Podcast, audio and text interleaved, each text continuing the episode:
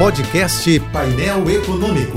Entrevistas, informações relevantes e curiosidades de economia e política com Alex Campos. Primeira dose. Enfim, temos vacina. Afinal, não temos remédio. A Agência Nacional de Vigilância Sanitária, Anvisa, fez mais do que aprovar a Coronavac do Instituto Butantan e a AstraZeneca da Fiocruz. Além de aprová-las por unanimidade, os diretores da Anvisa declararam em alto e bom som o seguinte: não contamos com alternativa terapêutica disponível para prevenir ou tratar a doença causada pelo coronavírus. Também se manifestaram sobre a situação de Manaus, convencidos de que a tragédia humana lá é a expressão mais triste e revoltante da falha objetiva do Estado em todos os níveis. Com críticas diretas e indiretas à atuação do governo federal, a Anvisa aproveitou a transmissão da reunião para resgatar o selo de isenção, autonomia e independência técnica. Os diretores também fizeram apelos para que a população confie nas vacinas, destacando a eficácia, a qualidade e a segurança tanto da Coronavac quanto da AstraZeneca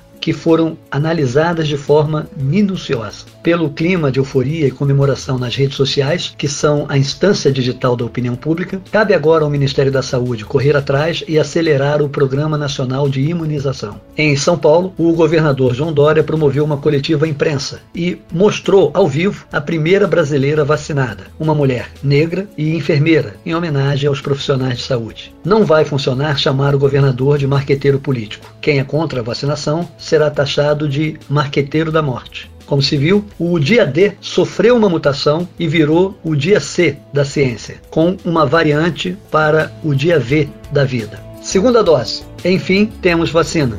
Afinal, não temos remédio. Siga-me no Twitter, arroba Alex Campos, JBFM. Eu sou Alex Campos.